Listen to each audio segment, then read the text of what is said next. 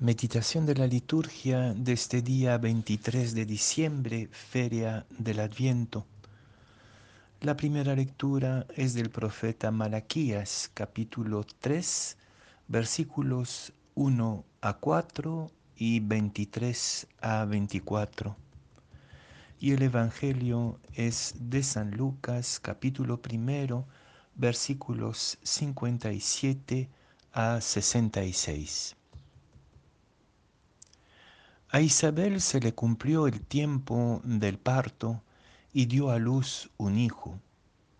Se enteraron sus vecinos y parientes de que el Señor le había hecho una gran misericordia y se alegraban con ella. A los ocho días vinieron a circuncidar al niño y querían llamarlo Zacarías como su padre. Pero la madre intervino diciendo, no, se va a llamar Juan. Y le dijeron, ninguno de los parientes se llama así. Entonces preguntaban por señas al padre cómo quería que se llamase. Él pidió una tablilla y escribió, Juan es su nombre y todos se quedaron maravillados. Inmediatamente se le soltó la boca y la lengua y empezó a hablar bendiciendo a Dios. Los vecinos quedaron sobrecogidos y se comentaban todos estos hechos por toda la montaña de Judea. Y todos los que los oían reflexionaban diciendo, pues, ¿qué será este niño? Porque la mano del Señor estaba con él.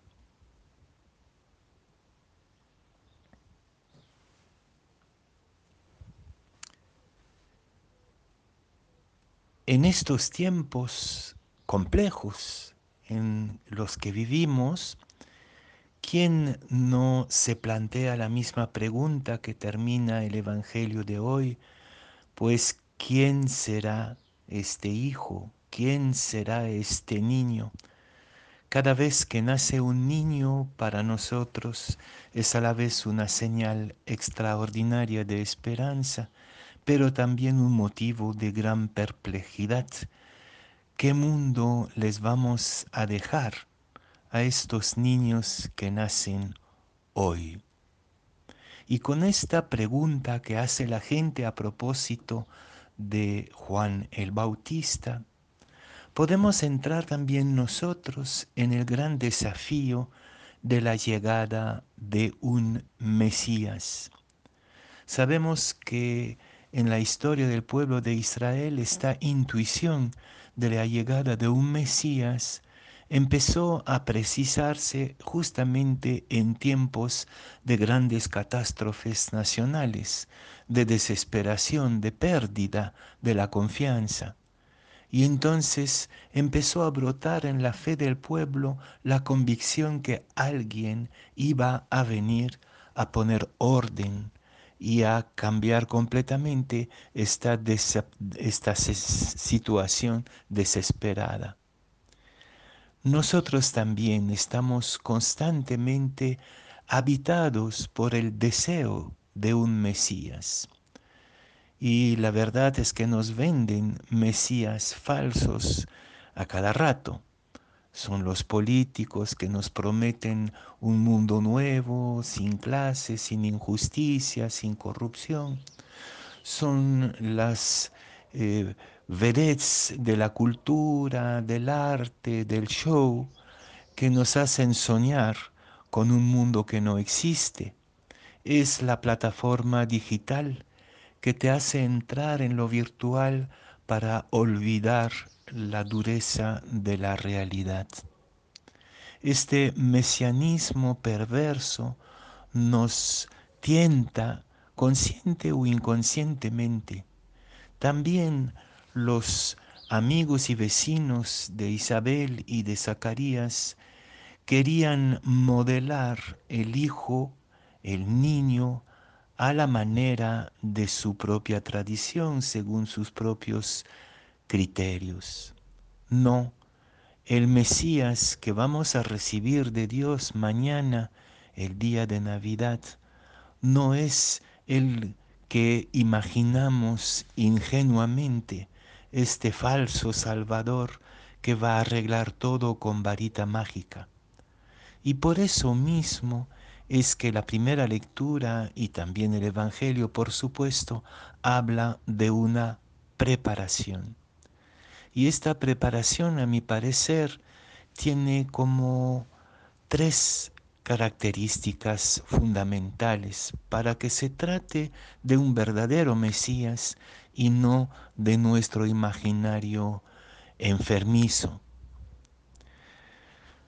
Lo primero es que este Mesías va a estar totalmente fuera de nuestras categorías. No se llamará Zacarías, sino Juan, y nunca se ha escuchado ese nombre en la familia y en el entorno de Isabel.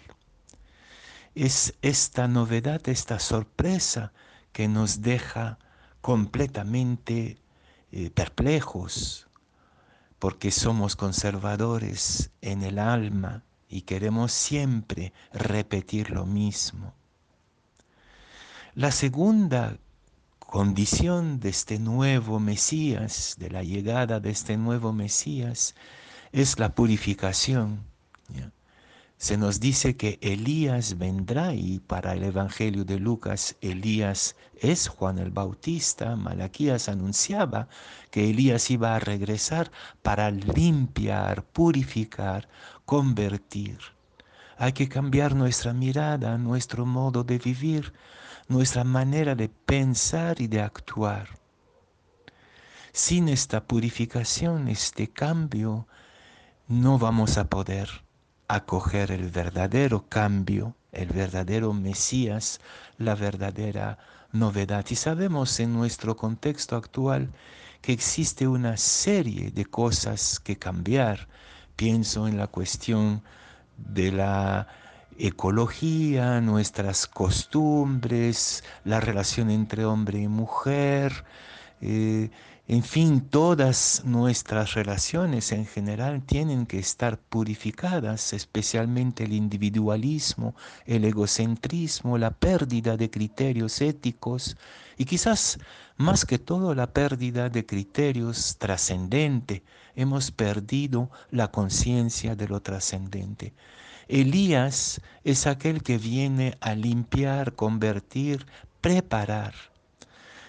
Este Elías entonces somos cada uno y cada una de nosotros que decidimos preparar el terreno cambiando nuestras costumbres y actitudes. Hay algunos Elías eh, más proféticos que otros. Pienso en el Papa en este momento, pienso en gente que con fuerza y a veces agresividad nos urgen, nos instan a cambiar de prioridades, a cambiar de estilos, a renunciar a este consumismo desmedido y que en el fondo nos destruye y destruye el planeta. La tercera condición para que este Mesías pueda ser acogido como lo nuevo, es su, la origen, el, el origen de la palabra nueva. Y en este caso, como en todo el Evangelio de la infancia en San Lucas, la voz nueva viene de las mujeres, la voz de María, la voz de Isabel. Es Isabel la que da el nombre, es María que por su propia cuenta acoge la novedad.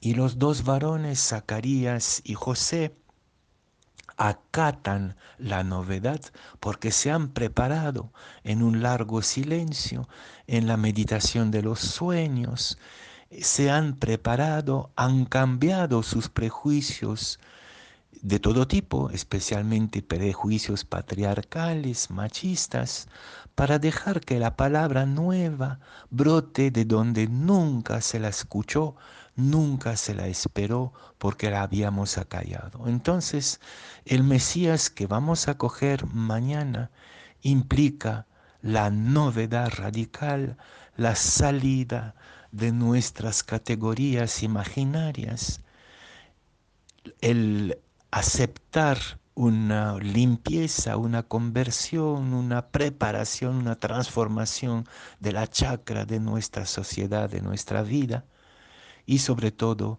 escuchar la voz que brota desde donde no la esperábamos, la voz de la mujer, la voz de los pequeños, la voz de los insignificantes.